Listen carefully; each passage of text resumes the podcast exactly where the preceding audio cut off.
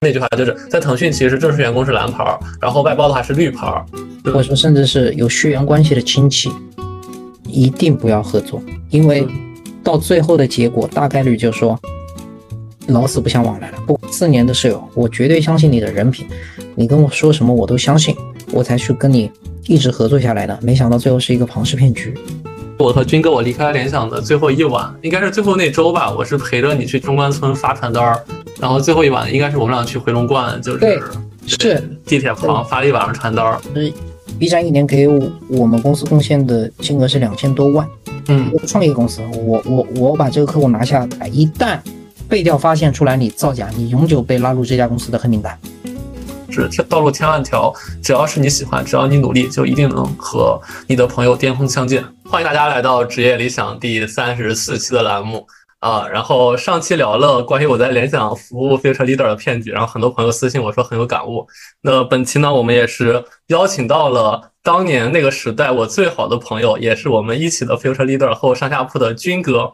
呃，那军哥呢，其实东南大学的研究生毕业，然后外表神似马云，早年间很多人称小马云，如今小马云去了腾讯，在销售行业干得风生水起，我觉得这件事儿特别有趣。对，然后我觉得军哥是我朋友里韧性最强的几个人之一啊，就是在当年的客服行业搞销售就是很牛，然后后来跟朋友去合伙卖手机，遭遇了庞氏骗局，被人骗了好多钱，应该有几十万对吧？骗骗军哥，呃，三十几万吧。哇，太可怕了！然后从去创业公司搞云服务，拿下了 B 站，再到后来一经波折之后，来到腾讯继续发光发财。我觉得军哥经历很多东西，能应该是能勉励很多遭遇波折的朋友重新站起来。呃，然后这期的话，我也是邀请军哥来两个方面，一个是可能我们继续详细聊聊当时我们可能所谓受骗的经历，第二，其实我觉得军哥是整个我认识的朋友里素质最高，但在销售行业干得最好的朋友。那我觉得也是邀请军哥来聊聊他自己作为销售这些年的一些经历。呃，欢迎军哥。呃，感谢魏啊。那我先做一个自我介绍吧。哎，好嘞。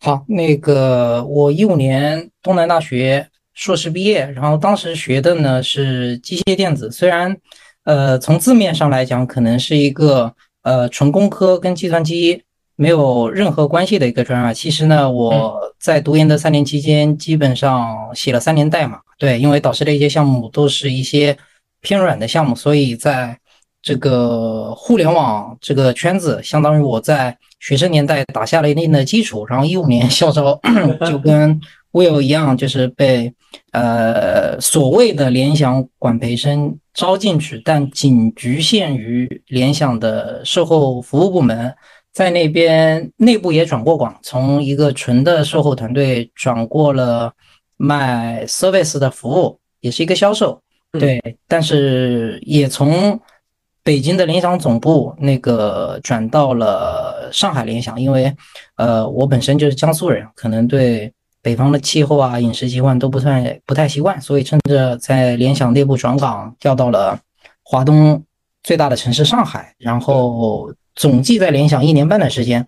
呃，当时给我的一个感触就是说，呃，PC 的时代已经过去了，未来可能是云计算、AI、大数据。所以，并且呢，我自己对自己的定位一直是想做一名出色的销售，想当 top sales。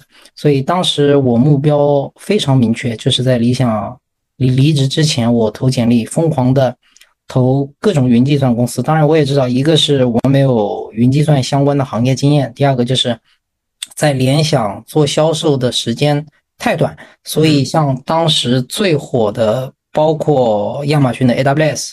微软的 Azure，呃，国内做的最好的阿里云，呃，包括腾讯云、华为云，我觉得我是进不去的，所以我当时更侧重于投一些呃初创型的云计算公司，就是已经融到呃 C 轮、D 轮的公司，所以很幸运我拿到了当时已经到了 D 轮的一家云计算公司的 offer，在那边整整干了三年，呃，这三年中呢，就是从完全从一个云计算的小白。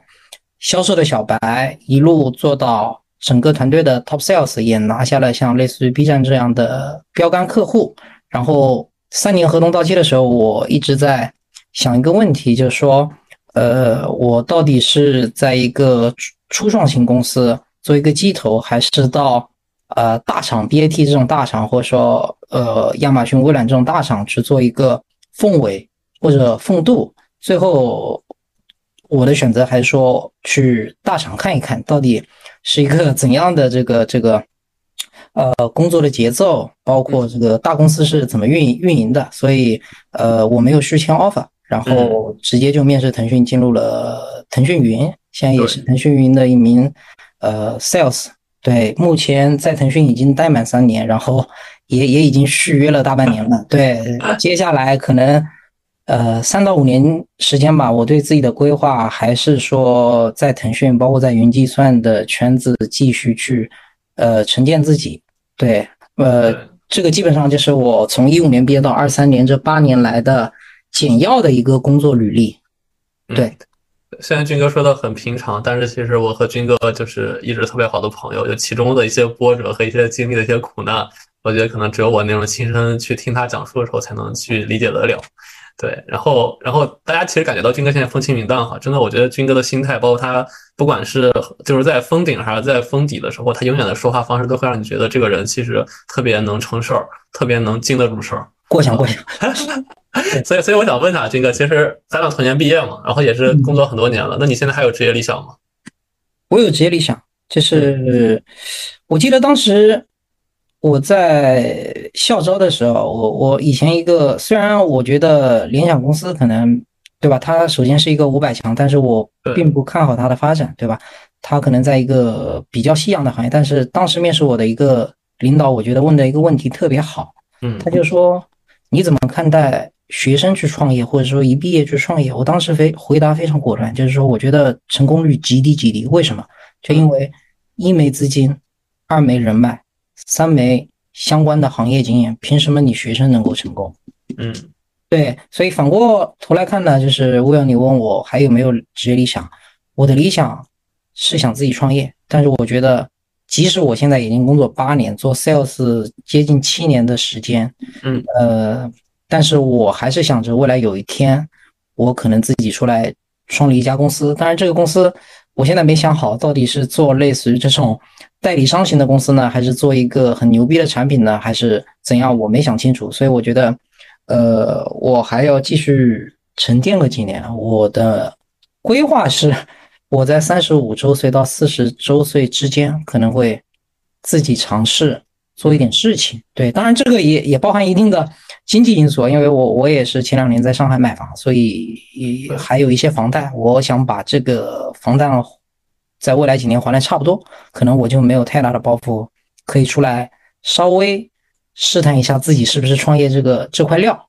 对，这个这个就是我五到十年的职业理想吧。对，所以嗯，别人也说有三十五岁中年危机嘛，但是我觉得呃。这个危机在我看来，就是第一个是看行业，第二个看你的工作职能，对吧？呃，可能三十五岁这个坎之前，我记得传出来是说互联网，特别程序员这个行业，但是我觉得销售并不是，因为销售是非常考验一个人的这种经验，包括人脉，它随着年年龄的增长会越来越不可替代，越来越强大，而不是说。我作为一个销售，干到三十五岁、四十岁，我我打单的能力，呃，做数字的能力，会不如一个应届生。我觉得这种这种事是不可能出现的。对，对，这这个事儿倒是我挺我挺同意你的说法的，因为就包括我现在来到一个传统行业，我也是想学习一下。可能真正的就是销售链条最末端的那件事儿，就最直接转化的那件事儿。就刚军哥说的，所以因为我当时已经可能意识到了我在互联网公司即将踏入瓶颈，因为我可能是一个创新部门、不赚钱的部门，所以就是需要对我的一些脑力啊，或者说一些反应速度，以及说是创意能力要求比较高。那这些东西可能是随着年纪增长之后会逐渐跟不上节奏的。但是销售这个行业，其实我觉得反而就刚军哥说的，可能年纪越大的话，其实你所积累的，不管是语言表达能力，还是你的资历，还是说你的经验以及你的谈。以及可能你对所在行业一些了解，反而会成为你越来越强的一个行业竞争力。对，哎，但是但军哥，我有个问题啊，就是你刚才说你职业理想其实是想创业，那你想创业这件事儿，你是想去享受自己赚钱的过程，还是说你就希望说是有一家自己的公司，就那样一个也不说虚名吧，就那样一个感觉的东西？呃，我我我比较俗啊，我我觉得就是说，呃，在大公司打工对，它是有天花板的，而且特别咱们已经进入到 BAT 这种平均薪酬可能在整个中国都是 top 级别的公司，你是能看得到天花板的，并且我对我自己性格的一个判断就是说，呃，我做客户关系。嗯，包括作为销售去打一些单子，我的能力是非常自信的。但是我的性格不是特别善于向上管理，所以这个决定了我在这些大公司可能往上爬到特别高的层级的概率几乎为零。我觉得我的性格更善于去可能自己去闯，自己去做老板，所以这个也是对我自我认知的基础上对未来职业的一个规划。对明白，我觉得其实蛮清晰的，而且你对自己可能有很客观的认知，这个认知其实都不用别人告诉你了。对对对对，嗯，好，哎，那我们下个问题也是可能上期观众比较好奇的问题，也是可能我蛮想和你聊的一个问题啊，就是其实很多朋友好奇，说是我上期讲的，说是我们啊校招被骗的经历，但是其实这件事儿蛮矛盾的，就是你说被骗吧，当时其实所谓的校招团队，他们讲的每句话其实都。都没有绝对的错误，包括说我们当时受到的，就是来来实习之前受到的待遇，也都确实是给了我们足够的风光。那来之后，包括军哥其实也云到了他比较好的 mental。对，虽然就是可能是业务本身，这大家都明白，其实他把当时所谓的客服包装成了一个英文词儿，叫 OSD，对吧？对，就是联想当时客服部门的一个简称，我印象中应该是叫 Online Service Delivery，就是在线服务交付部门。对对，就是我们在面试期间的话，就是从来没有人告诉我你面的是联想客服的部门，他告诉你面的面面向面的是 online 的这个这个部门。对，然后我当时甚至问了面试官，我说是我在哪上班，他说是在特别厉害的上帝。然后我一看，那个好像确实是联想总部。对啊，当时我我们当时实习的时候，其实是最后工作是在联想隔壁那个三标，对吧？对，其实那个三标也属于联想的一栋楼。对，上第一街到七街还是八街？其实联想有好几栋楼嘛。对，而且当时好像给我们俩还安排了那个住宿的公寓，是专门在那个当年的马连洼，就是如今特别贵的地方，但当年是个小村落。那个村落里就是只有张亮麻辣烫、麻辣烫，然后还有一家小网吧。然后我们俩当时和另外两个人一块儿四个人租一间房子，然后另外两个舍友当时。就是实习的唯一梦想就是去好好吃一顿张亮麻辣烫，我记得。对对对，两个武大的学弟，对，还是很优秀的。对对对，两个他们当当时应该是偏程序员方向，好像编程方向。他们两个应该都是保研的，回去继续读书了，只是刷一下实习经历而已。哦，但当时其实对我和你来说的话，是正儿八经的进入校招行业，然后我们俩也特别冒险在里面去实习了。对，后来其实我就是去了蓝标，包括当时其实去蓝标的时候，当时告诉我我的薪水可能每个月四五千，当时军哥一直给我鼓掌，觉得我冒了特别大的险。但军哥当时其实毕业之后就敬佩你的勇气。呃，没有没有没有，但当时反正军哥最后也留了下来，对吧？对对对，嗯，所以所以你要不要你要不要聊聊从你的角度、你的维度聊聊当时你经历了这段校招的一些过程和意义？呃，我觉得是这样的，整个面试的流程，包括实习期间的一些培训，包括接触的一些人和事吧，我觉得还是非常官方、非常标准的。唯一的，我觉得 Will 所说的被骗，只是说。呃，我们当时签的合同不是联想北京有限公司，是签的他的全资子公司，专门是售后服务的子公司，叫阳光雨露。对，其他我觉得其实跟正式的联想的员工没有任何区别，对吧？包括我们所做的工作，包括呃嗯内部的一些福利，其实基本上是差不多的。呃，反过头来想想呢，我还是很感激这段。经历了，除了这个签约合同的这个事啊，就是对我影响，我感觉有五年。为什么？就是我进腾讯的时候，最后一轮要背调，我要填前两家公司，但我知道背调一定要诚实啊，我我很诚实的写了阳光语录，不好，就是在联想工作，只是签了这个合同主体，所以我的背调是一点问题都没有的。嗯，对。但是，呃，站在这个，我觉得最大的收获就是说，当时有一个导师叫叫 Jerry。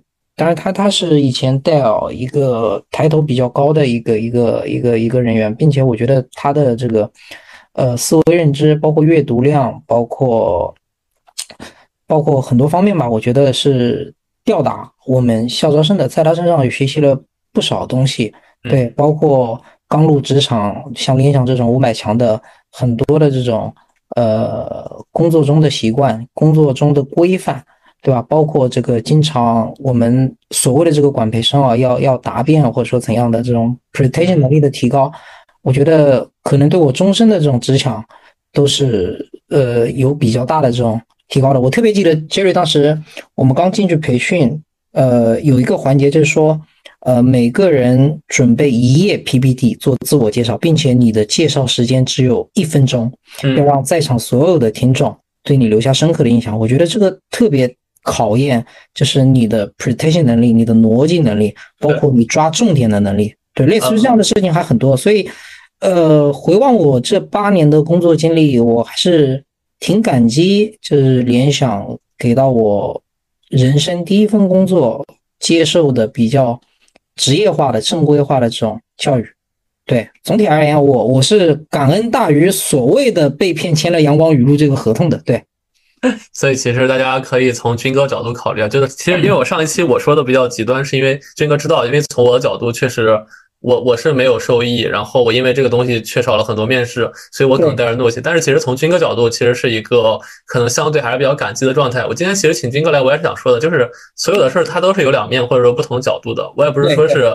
就是这今天就拉着军哥一块来吐槽，其实我觉得这样的话反而是给大家一个比较客观的东西，对。但是我们也很客观的说，就这件事儿，就当时军哥说的对他的影响最大的，其实就阳光雨露四个字儿，就这个四个字儿也是当时我怒气最大的地方，就是因为我还专门看到这四个字儿，我问了当时那个 Ben Benry 是吧？我都忘了名叫啥，对，当对对。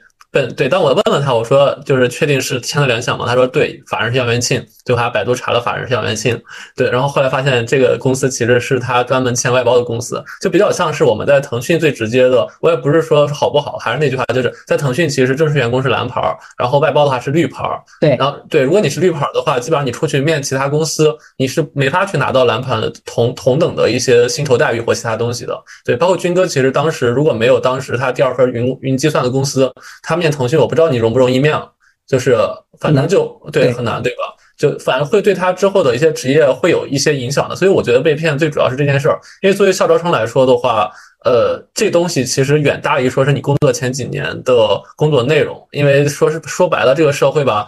他很难从几场面试去判断你这个人到底能力有多强，他更多的看你 background 的东西，看你的学校，看你的东西。那我相信，其实军哥是因为第二份工作，包括第一份工作产生的职业素养，那他有了足够的能力，足够的职场阅历，最后进入了腾讯。但是有些人可能他真的就是栽进去了，我不知道有没有这样这样人。当时咱们那批人应该是有好几十个，对吧？有二三十个吧，呃，应该还有三四个人依然留在联想，对，还是在那边。好吧，哎，那他们拿到正式的岗位了吗？应该都拿到了，应该都拿到了，因为好吧，对，联想也感受到，其实包括这种大厂，包括外面很多互联网公司，其实对人才的吸引诱惑还是挺大的。如果不给这些待遇，肯定大家都会跑掉。对，哎，但军哥，我想问一下，当时你面试的时候，你知道你面的是个客服部门吗？我不知道，我觉得是联想集团。对，那你进来之后，你发现是其实做的客服的这个业务，你会有很大的失落感吗？有，才开始非常有。为什么？就是，呃，我的性格是偏那种打仗型性格。嗯，我始终觉得客服部门它是一个，我说句不好听的，就是 擦屁股的部门。嗯，客户有问题了，过来骂娘了，骂街了，你去安抚别人，并且帮助他解决你产品上的问题。这不是我的性格，我的性格是那种需要冲劲闯劲，是能做成一件事，能充分体现自己价值的这种性格。所以我知道我待在这个行业，嗯，肯定不会持久的。对，对我当时定位就很清晰，迟早的事。所以当在里面半年之后，有一次内部的跟 VP 的这种 round table，对吧？我主动跟 VP 去提，去去转销售这个样的，那个 VP 答应。并且成功顺利的转岗到销售，但是还是局限于服服务部门，是相当于卖人头、卖人力外包。但是至少我的工作职责是从管一个十几人的售后团队变成了一个单打独斗的销售，我还是非常开心的。对，哎，其实蛮好玩的，就是因为很多人中戏医生很难去当到管理岗，但是我们当时我们俩在销售部不是在那个客服部门，就一上来好像当时也是让我去带什么一两个几十个人的客服团队。对，我觉得我觉得这个这个也是这个公司蛮神奇的东西。然后当时我们一校招生，然后其实人家都比我们年纪大很多，然后拿的工资也很低，就这个其实蛮考验一个人的，而且真的对一个人的管理能力，呃，那要求挺高的。啊，是的，是的，是的。其实对，对我我因为我在腾讯也待过一段时间团队，虽然不是正式的，就腾讯内部所谓的 owner 嘛，我明显感觉到，其实带团队的学问非常非常大。就是呃，我自认为我在腾讯带团队的能力还是可以的。然后回首看看，在联想刚毕业就带所谓的团队，虽然那个团队的人员就售后部门团队整体的人员素质，相对于我在腾讯销售团队的整体素质要要。要差一些，但是我觉得其实这个跟人的素质关系不是特别大，还是说你的管理手段、你的这种这种 leadership 能力的培养，其实是更重要的。对，现在回过头来看看，当时完全是一个小白，不仅仅是职场小白，就跟不用谈是说。管理经验这方面，小白更是更是白中之白。对，哎，而且我记得当时我刚来联想还实习的时候，他们让我做第一份工作就是，就是应该是检查一下客服团队每个人的工作情况，然后一个月之后给他们提交一份裁员名单，好残忍！当时我在想，对对对，嗯。哎，反反正也蛮好玩的，因为当时我还是停在实习啊，所以其实大家今天可以看看军哥，就是我真的觉得军哥是个特别厉害的人，就是过奖过奖，不要一直过奖我，我没有没有，就我我我我是觉得就是你的心态，就这种韧性，这种韧性是我我一辈子可能都达不到的，因为我从刚认识你开始就是这种感觉，对。哎哎，但是我想军哥，我想探讨个问题啊，你觉得当时他们其实尤其是咱俩也问过说阳光雨露所谓的真相。当时他们其实一直告诉我们，俩，他就是所谓的正式员工，但其实外包。你觉得这件事儿是违法的吗？嗯，我觉得违法不至于。为什么？就是当你入职之前，你要签订劳动合同。嗯，对方的劳动合同上的甲方，嗯，白纸黑字的写的非常清楚，是阳光雨露。对。但是对方也没有逼着你签，你为什么说他们是违法的？你完全是自愿签的呀。明白。这不是违法，只能说他使用了一些手段或技巧吧，或者说一些诱。这种诱惑性的一些一些一些话术，让你最终签了这个合同嘛？但是只能从道德层面去谴责当时的这个这个这个组织者。但是我觉得从法律层面肯定是不违法的。对，对，确确实是这样。就是只能说把你的虚荣心拉到满，然后当我们俩就是只身已经到了北京，就那时候你再回去，你告诉同事我同学们，哎，其实我面的不是那个岗，其实是这样的一个岗，你可能当时面子也拉不下了。是。当时我们俩确实是过千军万马，就是就是，我不知道你们学校招几个人，当时整个天津市就招五个人，就那种感觉真的是你会。当当时在南京，南京整个南京一共招了三个人，南京那么多高校只招了三个人。对，而且面试的人巨多。对，有有上千人嘛。对。行，哎，那我们这个问题就聊到这吧。我觉得就是给大家一个小故事吧。我觉得其实，因为我们俩如今也都到这块儿了，所以对我们来说，其实这就是一个很温馨、很好玩的小故事。但是，我觉得我们俩这个故事给很多小朋友、很多刚刚毕业的同学也有一定的警示吧。就是告诉大家，你签合同的时候一定要看好第三方，尤其你百度或其他查明白这个到底是谁。就是对，你要自己知道这件事儿，你签的还像军哥一样，他还是收获了很多东西，那没问题。但是如果你不自知，你进去之后发现是骗你的话，这个可能你就只能自己承受这样的一个后果了，对。对这个我我再补充一句，我觉得，呃，作为应届生，其实第一份工作对自己的影响是挺大的。如果说你真的走了弯路，不管是无意的还是别人误导你的，你你有足够强大的内心，有韧性还好，你自己能把自己纠正过来，走上正轨。如果你你稍微这个内心不是特别强大，很有可能你就误了一辈子，因为往往选择比努力更重要，对吧？其实大家知道，嗯，现在非常内卷，对吧？高薪的行业就那么几个。我们七八年前高薪的行业，对吧？主要就是 BAT，但是那个毕还是百度，现在可能是 ByteDance，对吧？对，自己。包括金融，金融也分很多种类，可能高端的就是一些投行四大。对吧？但你说其他高薪的行业，其实基本上是没有了。月月薪，我们那个时代很少校招生给到月薪过万的。现在可能多加一个新能源吧之类的，对吧？我觉得也有可能。对，所以一定要一定要第一份工作认清楚自己想要干什么，然后这个行业是夕阳行业还是蓬勃发展的朝阳行业？未来五到十年甚至十到二十年，是不是还是一个上升的趋势？对你整个人生都是有非常重大的影响的。对我，我想说的就是这些，就是通过我俩的这个第一份工作的经历，对 悟出来的一点点就是感悟吧。真的就是那个时候，在那个马连湾还是小村庄的时候，我们俩每天早上七点起床，迎着日出，然后勋哥抽着一根烟，我们走在那个煎饼果子的摊位，买着煎饼果子，一边吃着，一边走着，一边惆怅着人生，惆怅未来。因为那时候其实已经知道了结果是什么样，但是当时就确实也很难抵得住，毕竟工资给的很高嘛，对吧？给咱们第一第一年就过万了。就是那那时候很迷茫的，很迷茫的。就如今看可能没什么，如今的工资也完全当时没法比。但是当时就会觉得哇，就是人生该怎么样？对对，哎，还是很好玩的经历的。哎，那下一个问题啊，下一个问题，我觉得其实也是。对军哥来说，可能当年比较惨痛，现在其实可能已经无感的东西，就是你另一次被骗的经历吧。所以这个东西其实，因为后来军哥去上海之后，我每次去上海都会跟军哥吃饭。然后有一年的时候，军哥就当时我们俩应该是在浦东的一个饭店吃饭，吃完之后，军哥就跟我在一个阳在一个天台上去聊，说他被他朋友坑了。我说怎么坑了？就是应该是你发小对吧？我大学同宿舍的舍友。哦，对，当时就是拉着他说有个特殊的苏宁渠道可以。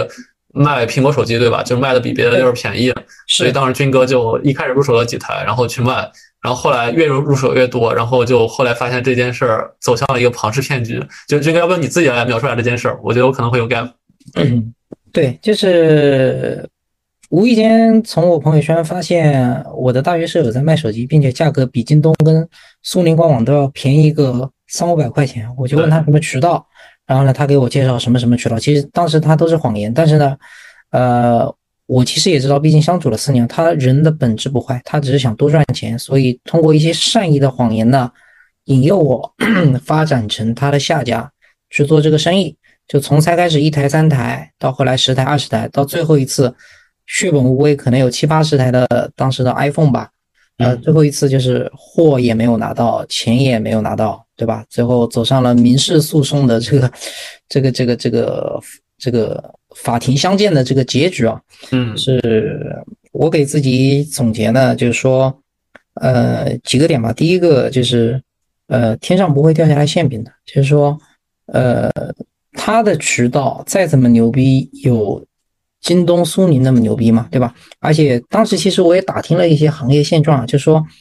呃，苹果这么强势的产品，在中国也就头部几大代理商。其实这么大的平台，一部手机的利润也就一到两百块钱。就是我同学凭什么他有三到五百的利润给到我？当时可能被所谓的利益冲昏了头脑，没有多想这件事情。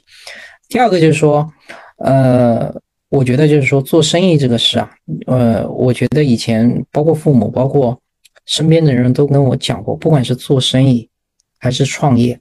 亲兄弟都会翻脸，嗯，这一点我觉得也是开头我开始提的，就未来的创业，可能我我的合伙人或者说怎样，绝对跟我是没有任何这种历史上的这种呃情感瓜葛，对吧？所谓的铁兄弟，或者说甚至是有血缘关系的亲戚，一定不要合作，因为到最后的结果大概率就说。老死不相往来了，不管是你的亲戚还是曾经最铁最铁的哥们，大概率都是老死不相往来的，所以没必要，没必要。对，你说后不后悔？其实我觉得不至于，因为在我看来，就是说哪一天我创业了，通过这件事情呢，我只是当时被骗了三十万，三十几万人民币，可能在以后我创业的路上，因为经历这件事，我我学的很多教训啊，我可能少赔三百万、一千万、三千万。这样子，所以你说我后悔吗？不后悔，这是走到社会上被上的一堂课，对吧？我觉得是值的，我觉得是值的这堂课。明白。对，当时民事诉讼，你诉讼的就是你那个大学同学吗？还是他？对，就是大学同学。他背后的另一个上家，因为涉案金额巨大，直接经侦介入，抓起来坐牢了，被判了七年多，现在还在踩缝纫机。哦，哎，那你那个同学他知道，就是实际上这个是庞氏骗局吗？他们可能就挪这个钱去买新的。他其实才开始也不知道，但是我对他最生气的一点是什么？就是才开始我跟他合作的时候，我问过他，嗯，你这个渠道是怎么来的？他一直跟我强调，因为在南京嘛，他说是苏宁内部的高管给到他的。嗯，其实这个是他善意的谎言，他是骗我的。对，因为我当时最后东窗事发之后，我曾经质问过他，我说如果我知道你的上家是现在被抓起来的那个人，你就是有三千块钱一台的利润，我都不会跟你做这个生意的。我就是因为四年的室友，我绝对相信你的人品，你跟我说什么我都相信，我才去跟你一直合作下来的。没想到最后是一个庞氏骗局。对，哎，所以所以当时那两年那三十万还的是不是挺不容易的？我记得当时你这挺不容易。这我讲讲这个还债的经历啊。第一个，我跟家里才开始做这个生意，跟我妈要了十五万，剩下的我自己工作了，当时一年多吧，有个五万的积蓄，剩下的十万我是那个招行的那个消费贷贷出来的。哎，当时我压力还是很大的，因为当时我记得我刚从联想出去，到了那个初创的云计算公司嘛。我觉得以我目前的薪资水平，包括我在上海。租房各种生活开销，我觉得可能要用五六年时间才能还完。嗯，对，但是其实还好，我到了这家公司第二年就做了 top sales。对我最多的时候，当时还是提成制，我最多的时候月薪有几个月，我的月薪都是六位数的。哇！所以，所以我不到半年时间就把钱全部还掉了。所以苦难激发了你赚钱的欲望。是的，所以我到那家云计算公司工作。我非常非常的拼，嗯，非常拼，对，哎，而且而且后来其实甚至赚到了买房子的钱，就真的真的挺厉害的。嗯，还好吧，买房子家里也赞助了，自己也存了一些，对，好吧，哎，所以所以其实军哥愿意分享这个故事，我觉得也是告诉很多朋友啊，就是如果一个事情它利润特别高的话，尤其是你接触了这个人，他又没告诉你来源的话，那这件事八成是不靠谱的。对我，我想到一句话，我补充一下，对，如果一项投资或者说一种生意，你身边的人或朋友带你要进去做，如果他的年化收益超过百分之十，百分之九十九就是骗局，大家一定要注意，百分之十是一个坎。嗯，其实百分之八就是坎了，就是国家好像规定说百分之八以上就已经不是正常的风险投资了。对，是的，是的，是的。想想起了最近那个中植系的暴雷事件，我就觉得有点后怕。是是是，这种事情太多了。对。好，哎，那下一个问题就不聊这个沉重话题了。下一个话题，我觉得也是，我觉得很多人对军哥蛮好奇的点的，因为很多的所谓九八五毕业的同学啊，他其实会想做一些技术工种，或者说一些有行业壁垒的工种。尤其军哥又是学机械的，对，然后做销售对很多人来说其实是一个很不容易做的决定，因为大家可能都会觉得销售的门槛很低。但是我从认识军哥的第一天开始，他也告诉我他当一名伟大的销售。我想问下军哥，就是你当销售这件事儿。有什么样一些背景故事吗？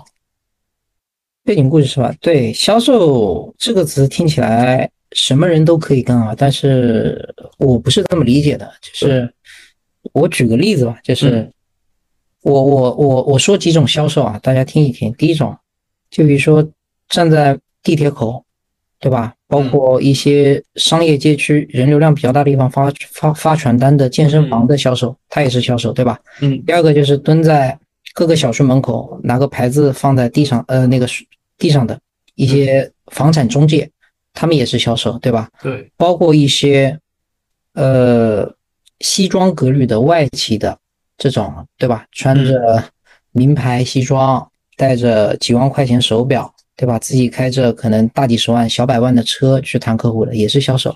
呃，我个人理解，其实不是说有鄙视这种。健身房教练销售或房产销售的意思，就是说，销不同行业的销售，它的入门的门槛是绝对不一样的。嗯，所以如果说你是一个名校毕业的学生，并且你觉得你的性格不是安于现状的，不是喜欢坐办公室的，就想去闯一闯做销售的，我我觉得完全没有问题。但是你一定要选择一个行业壁垒比较。高的这种销售，就拿我们云计算这个行业的销售的例子来说，对吧？嗯，呃，我比如说现在云计算全球做的最大的是亚马逊 AWS，对吧？他们的面试环节是要你讲方案的，是要你讲方案的，甚至说，呃，在讲方案的过程中，面试评委会随时打断你，问一些产品的技术问题。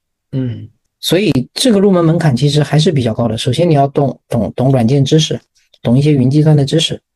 对吧？这个已经难倒了我觉得百分之九十几的人了。你你你连软件都不懂，你你怎么去跟客户讲语云上面的一些东西？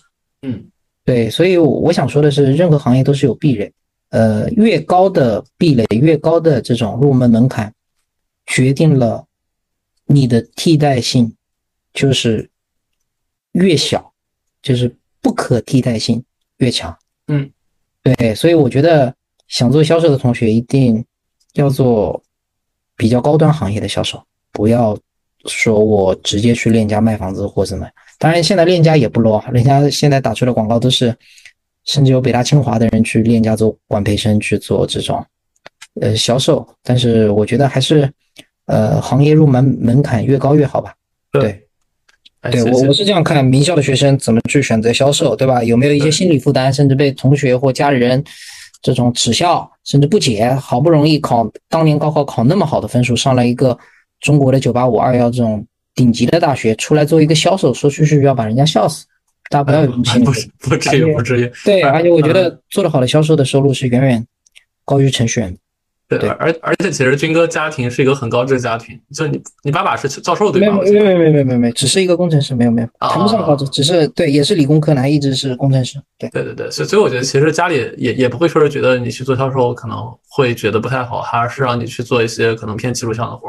对对，他们总是觉得做一份技术的活比较安稳，比较稳定，但是。当然，他们会尊重我的选择，特别是当我选择做销售之后，并且做到了 top sales，并且薪资奖金比较高的时候，他们这种疑虑或者说顾虑就基本上完全打消了。对，所以不管你选择是什么，我觉得，呃，不要嘴上跟身边的人或父母去争辩，你用行动去证明，你用结果去证明，这是最有效的让别人闭嘴的方法。对。我我觉得军哥说话的语气里都是充满了笃定和肯定。对对对，要相信自己，你自己都不相信自己，没人相信你。你对，大家知道当时我和军哥我离开联想的最后一晚，应该是最后那周吧，我是陪着你去中关村发传单儿，然后最后一晚应该是我们俩去回龙观，就是是地铁旁发了一晚上传单儿。对，当当当时我觉得我问军哥说，我说你还想继续待这里吗？军哥当时说还要待，包括当发传单应该是做用户体验调研的，对吧？嗯，对，差不多吧，反正就是某一块跟售后服务相关的业务，对，对对，就当时我就特别佩服他，因为当时这事儿已经是特别地推、特别基础的事儿，但是他还是坚持很认真在做。我当时可能已经是准备说赶紧回去找别的工作了，所所以所以其实这一路走来，就军哥真的是很认真的对待自己每一份工作的，就即便当时可能他也知道那是个客服的行业了。对对对对对对，哎，那其实那之后算是你不断的。有一定的契机了嘛？就是包括说你在那个创业的云公云计算公司拿到了 B 站大客户，再包括你后来进了鹅厂，你跟大家讲讲，说是当时你拿到那个大客户的一些经历嘛？因为我觉得 B 站这样的公司，它可能又是腾讯是它大股东，对吧？又是可能量特别大的公司，它可能很可能会选腾讯或者选一些就按按那亚马逊啊相关的云业务。但其实当时选择你，就是当时你那那段经历，你是怎么去用你一些销售的手段去获得这个客户的？我觉得最重要的两个字，呃，应该是两个词吧。第一个是真诚，第二个就是专业，对吧？真诚体现在哪些方面？就是我可能比别的销售跑得更勤一点，因为我知道我所在的公司的品牌效应是远远落后于腾讯、阿里或 AWS 这些厂商的。那对对吧？勤能补拙，我多跑，多跟客户沟通，客户有问题反馈给我，我能第一时间的去帮客户解决。时间处了长久之后，我觉得客户不是说觉得我所在的这个创业公司的产品有多好，我更在骨子里觉得就是说他对我这个人的人品的认可，所以愿意用用用我所在公司的这样的产品，对吧？第二个专业就是说，呃，其实我刚进云计算的时候，我也不太懂云计算，但是还好我有两到三年的基础编程的经验嘛。嗯，我当时 也没有结婚，也没有小孩什么的，所以。我把下班回去之后的大量时间和精力放在学习这些知识上面，对吧？嗯，我比如说，我我我给自己送，我给自己的账号送一些代金券，在那个我们公司的网站上去买一些基础的云计算产品，包括比如说云服务器啊、云数据库啊、对象存储啊这些产品，我自己下载一些开源的这种网站项目，自己部署到云服务器上，知道这些产品到底它是怎么用的，嗯。怎么去打通的，怎么去联通的。像我跟客户去谈业务的时候，很多时候没有架构师、没有技术顾问在我旁边的时候，我照样能回答客户的问题，因为我自己用过，我有这方面的基础知识，而不是说我只是一个录音笔，我只是一个传话筒，把话带回去给到我们技术，让技术去解决。所以这个也大大提升了我跟客户沟通的效率，并且客户觉得我很专业，我很专业。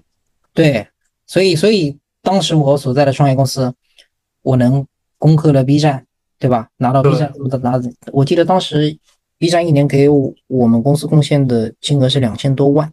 嗯，创业公司，我我我把这个客户拿下，给公司贡献一年的流水是两千多万，所以是一个非常非常大的客户。对，当然，呃，我现在回过头来看一看一下，也也跟客户的历史发展阶段有关系啊。就是当时我是一七年初对接的 B 站，当时 B 站的所有员工加起来就七百个人，现在 B 站已经一万多个人了，我估计让我现在再去做 B 站，我估计就从零到一做，我估计很难，因为。他们内部的公公司的这种体系化、流程化越来越健全了，很多时候包括供应商的这种选择门槛也提高了。我让我现在去做不一定会成功，但是我觉得，呃，我之前成功的经验，我觉得在某些客户上还是可以复制的，在某些客户某些阶段上是可以复制的。对，哎，你后来去了腾讯之后，B 站还在那个公司吗？不在，呃，不在了。我我到腾讯不对接 B 站，我对接其他的公司。但 B 站可能也签了腾讯云了吧？最后。对对对，B 站从一开始就用腾讯，因为是股东。对，啊啊，对，用用的挺多的。对，我记得当时军哥跟我说，就当时他对接完 B 站之后，有一次吃饭跟我说，就是军哥当时走进当时的 B 站啊，坐下来基本上很多人都认识说说是军哥，就基本上你都跟一个 B 站的员工一样。对，B 站，我当时开玩笑，B 站是我第二家公司，我到那边都不用喊人喊人下楼来接我，就是跟前台都很熟，啊，随到随进，就跟他们公司员工一样的，就熟到这种程度。哎，我觉得觉得这个这个也是特别了不起的一个素质，就是你要我在一个别人家的公司，就不管再熟的话，我都会特别拘束。对对，可能因为我是销售吧，然后跑了比别人多一点点，对，可能就都混脸熟了，所以所以比比较好。比较好，但现在也不行了。现在因为我说了，当时 B 站就七百个人，管理不是那么严格。对，嗯，现现在都要都要都要有门禁什么东西的，还是要人接的，再熟都是要人接的。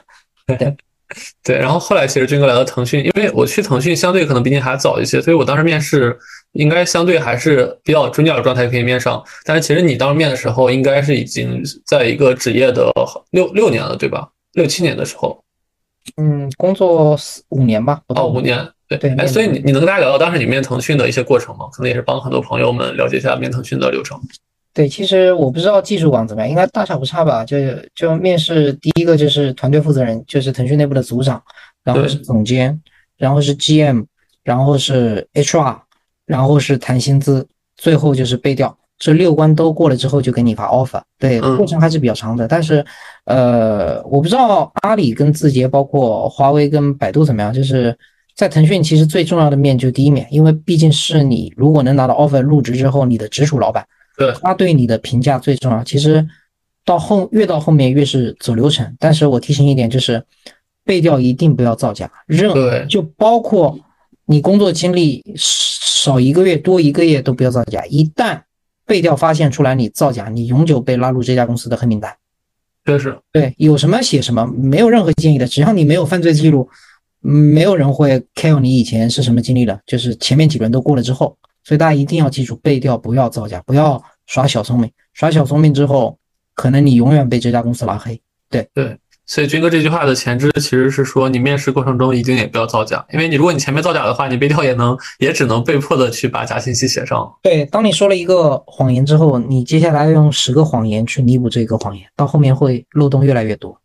对，因为这些年我看到过一些人可能钻漏子，最后成功的。就最离谱的是，当时我记得我在联合办公空间那个行业啊，就是只待了一个多月。当时就是认识一个，当时应该是纳什空间，当时还挺大的一个公司的一个专员然后那个人吧，他出去就特别能 social，然后他就装成自己是个总监啊，然后就到处跟大家去聊，然后说自己是好像什么巴黎医大的，后来还没搜，不知道有没有这个学校。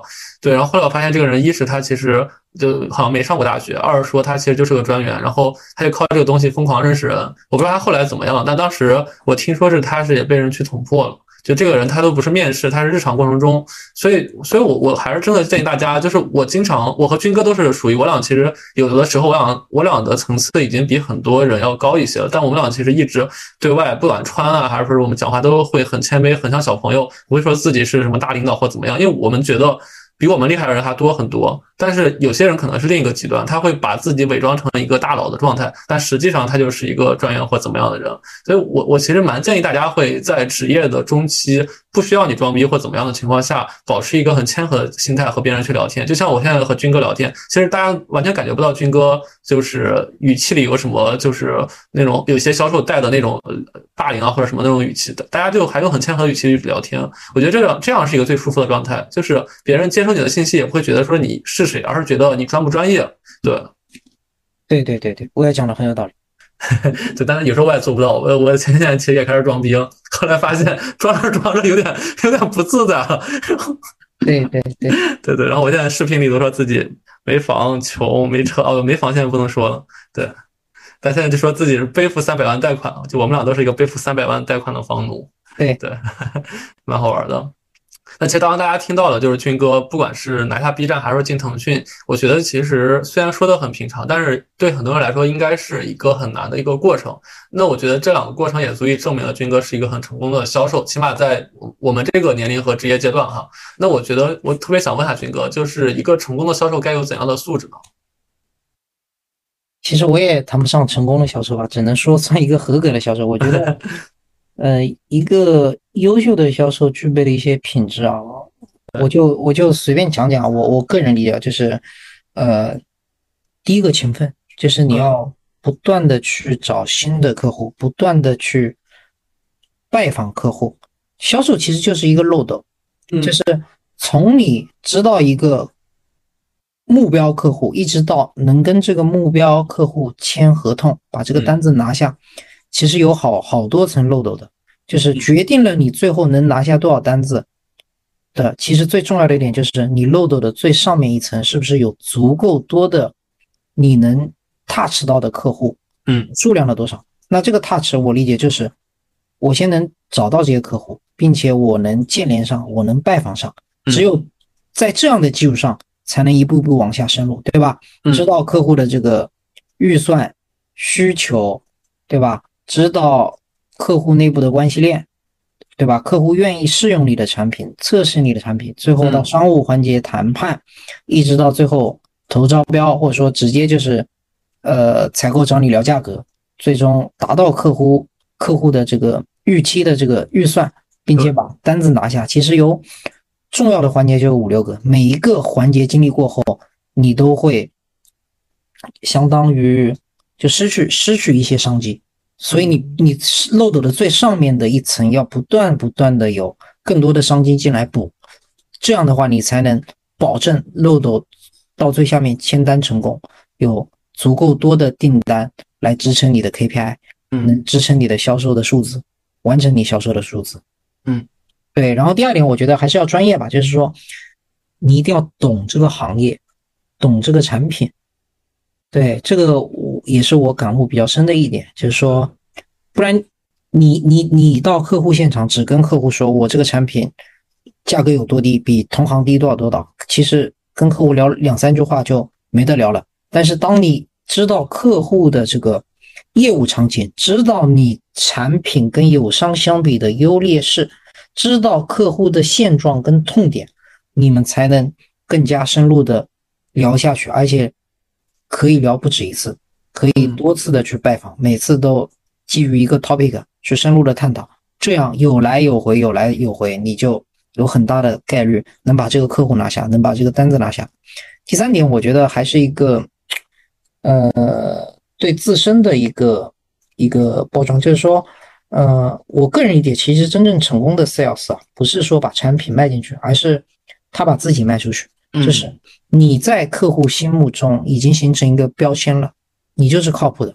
不管你到任何公司，甚至换一个行业，客户都认你这个人，都愿意跟你接项，跟愿意跟你聊生意。我觉得这个才是做到一个顶尖销售应该有的样子。我我我曾经跟一个友商的这个销售的老大哥聊过，我特别认可他说过的一句话，就是说，什么叫把客户关系搞定，搞定内部的人，就是说。我现在是卖云给他们，哪一天我不在云计算行业了，我就是卖桌子卖椅子，我都能把这个客户搞定。我把他们公司的桌子跟椅子都换成我所在的品牌的厂商，我觉得这个才是一个成功的销售，就是把人彻底搞定了，才是一个牛逼的销售。所以现在我有一种感觉，就是说我以前在一个小一点的厂商，现在到这种大厂啊，就是说我觉得大厂大厂有很多销售其实。只是站在这个平台上，只是站在这个这个这个品牌的光环下去做成了一些单子，但是我觉得他们离成为 top sales，呃，成为一个真正牛逼的销售还很远很远。就是会有一种错觉，他们把平台的能能力、平台的光环当成了自己的能力，其实并不是的。对对对，我觉得销售主要就是啊，还有一个重要点，我觉得就是说，一个销售知识面很重要，就是说。你除了能跟客户谈业务场景、谈产品，你还能跟他谈，对吧？天文地理、历史人文、政治全都能聊。甚至说很牛逼的销售，你能帮他解决他生活中甚至家庭中，嗯，一些问题。如果你能做到这一点，你真的你真的是一个超级牛逼的销售。对，就已经跳开了我跟你公司合作的这种。这种这种关系了，我跟你私交已经深入到一一个非常非常这个坚固的这个这个这个阶段了。这样的话，单子不可能拿不下。嗯，对，特别是做一些传统企业甚至政府的一些单子，这方面的能力是非常非常重要的。不仅仅是品牌跟产品了，可能我觉得做传统行业跟做政府一些一些一些单子啊，可能你的品牌跟产品能力。连百分之五十的重量都占占不到，剩下的一大半可能都是你你个人或者说团队的这种公关公关能力的这种这种体现。对，所以这一块哪个公司做的最好？华为这块他的这种团队作战能力、这种狼群作战能力，包括销售个人的这种单打独斗能力极强，是我觉得。呃，我觉得百分之九十九的中国公司的销售都要学习的华为的这种销售打法。对，哎，虽然我是外行，但我刚刚听着军哥讲述，我觉得不只是销售，其实每个行业好像都需要需要具备这些素质。就刚刚包括你说的，说是就很多人在腾讯这样一个大平台，其实可能觉得很多能力都是自己的，但是回过头。哎，我说实话就很直接的，就跟我当时也一样。你说我手上有斗罗大陆，有有什么吞噬星空、星辰变，就所有最顶级的 IP 都是你的。那本来其实这东西就很好卖，你可能就顺水推舟就能卖出去。但其实你可能要自己去洞察一下，到底卖出去东西是因为你这个人拥有努力、拥有知识面、拥有对产品的洞察能力，别人是觉得你是靠谱的，还是说这东西就是因为你负责这个业务，然后别人就不得不买，就是你是个卖方市场。这个可能是真的是我觉得每个人都要都要去了解的。不一不一定是销售，比如我们做市场的，比如甚至做技术的，大家一定要看清楚到底哪些是是你真正的能力。因为在现在这个行业，呃，最多三十五，就是刚才军哥说的，我们俩真的觉得，就是很多时候你离开大平台，就是三十五到四岁四十之间，终有一别。一别的时候，到底你身上那把剑是生锈的剑，还是一把锋利的宝剑？那时候才见知晓吧。对，但提前的话，你可以多磨一磨你那把剑。是的，是的。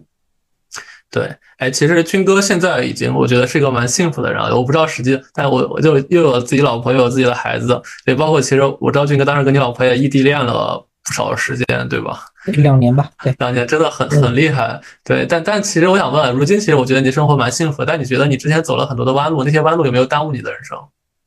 没有耽误，我觉得，嗯，就任何人，你你所处的现状都是你从出生第一天开始，一直到今天。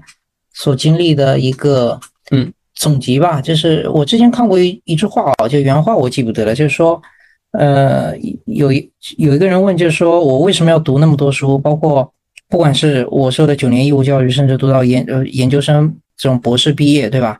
呃，或者说看了很多课外的杂书，但是我现在能清晰的记得书里的这种内容的很少了，对吧？那我为什么要读这么多书呢？我觉得有一个有一个人说的特别好，就是说。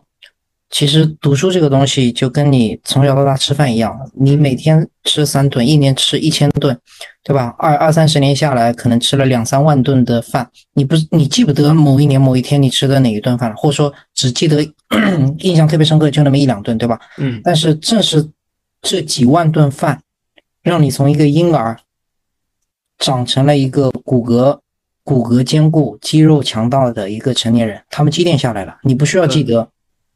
那么多每顿饭吃的细节，同样读书也是，对吧？你不需要记得每一本书里面细节，但是你现在的眼界，你现在的这个言谈举止，你的个人的综合素质，都是你读这么多书决定的。同理可得。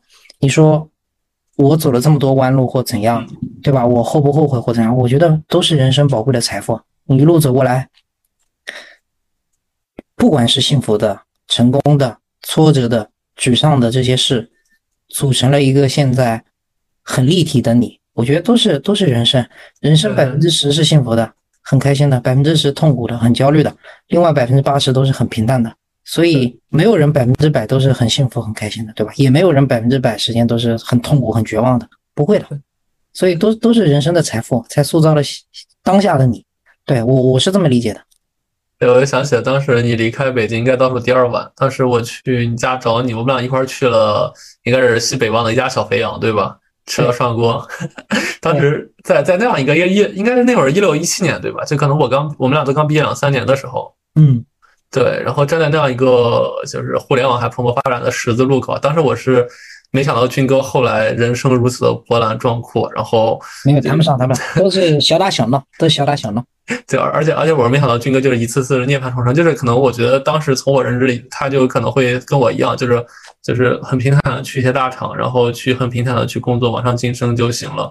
但是其实大家看到如今的他是这样的，但他中间过程不是像我很平坦，他是真的是在一次一次的打怪，然后去到这一步的。嗯，对。所以，所以真的可能，我觉得要珍惜很多平淡的日子，因为那些平淡的日子是用很多很不容易的成果去塑造的。嗯，对对。哎，然后最后一个问题，其实我会问别人的话，我我问的是说，回到二十岁，你还会做出当时的选择，成为如今的你吗？但我觉得这个问题，我想问你的是，如果回到毕业那年，你还会做出当时的选择，成为如今的你吗？我想问两个，一个是说，呃，如果当时，呃，你。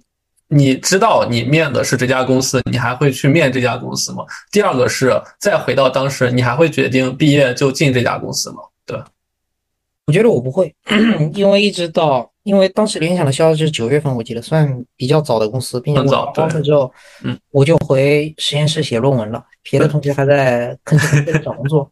呃，如果我知道可能我不会去参加这个面试，我也会继续寻找呃其他一些比较好的这种。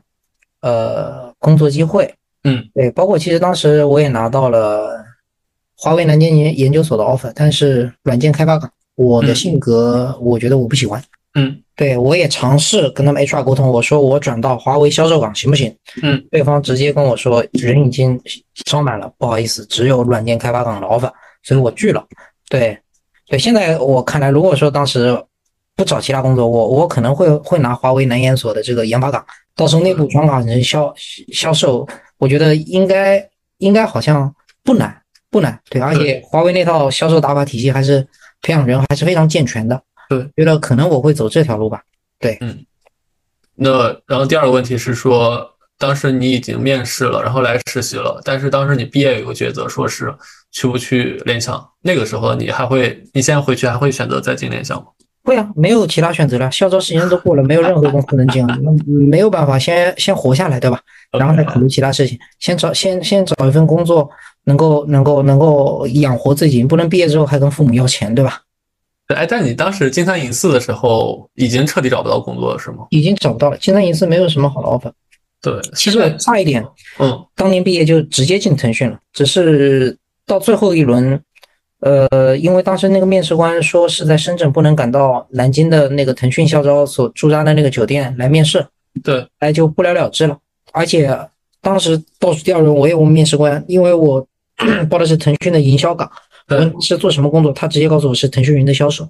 那个时候腾讯云刚起步，其实我差一点在一五年就进入腾讯云做销售了，但是兜兜转转，嗯，三四年之后我还是回到了腾讯云做销售。对我觉得也是一种奇妙的缘分吧。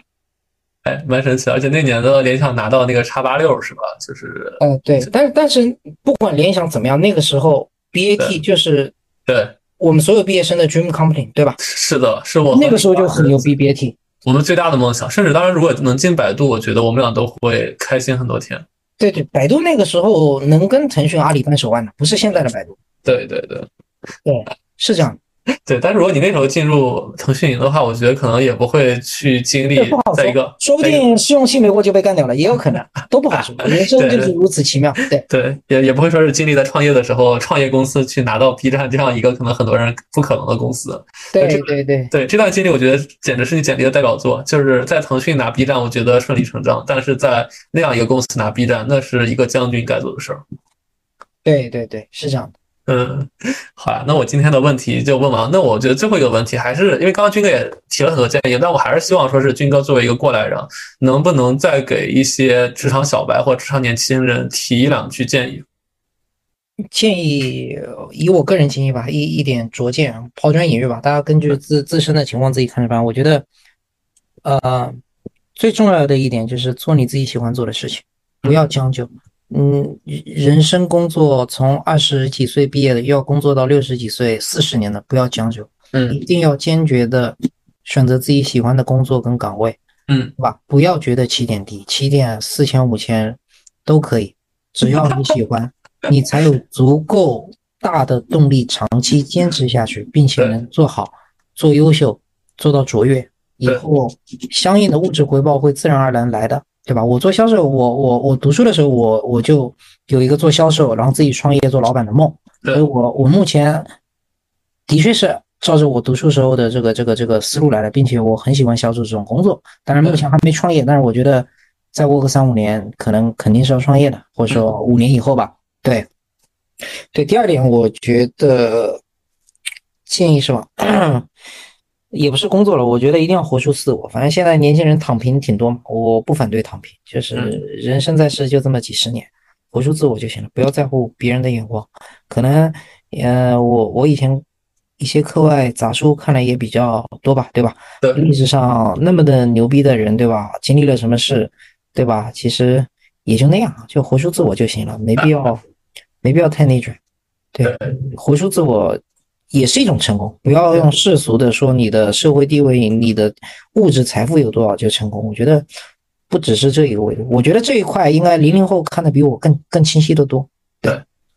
对。哎，刚刚其实军哥说到做自己喜欢的事儿，我我真的觉得一定要做自己喜欢的事儿。当时就是刚才我们俩聊到那点，就是历史的抉择。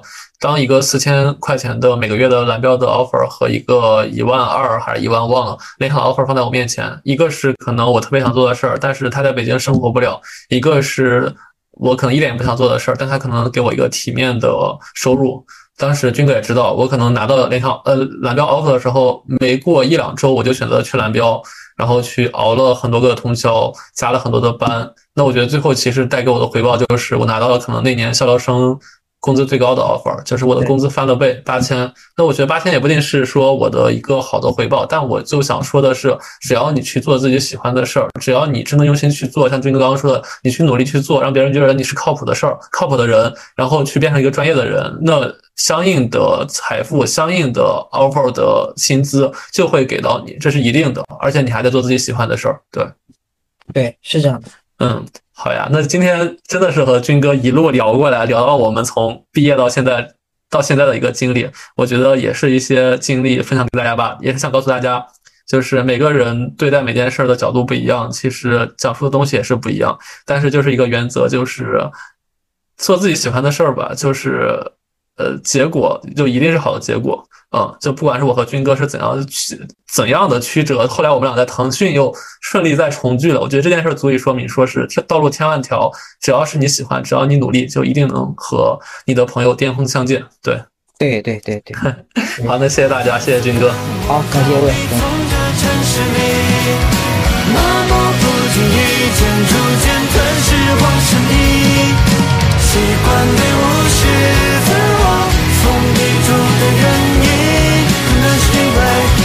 倔强的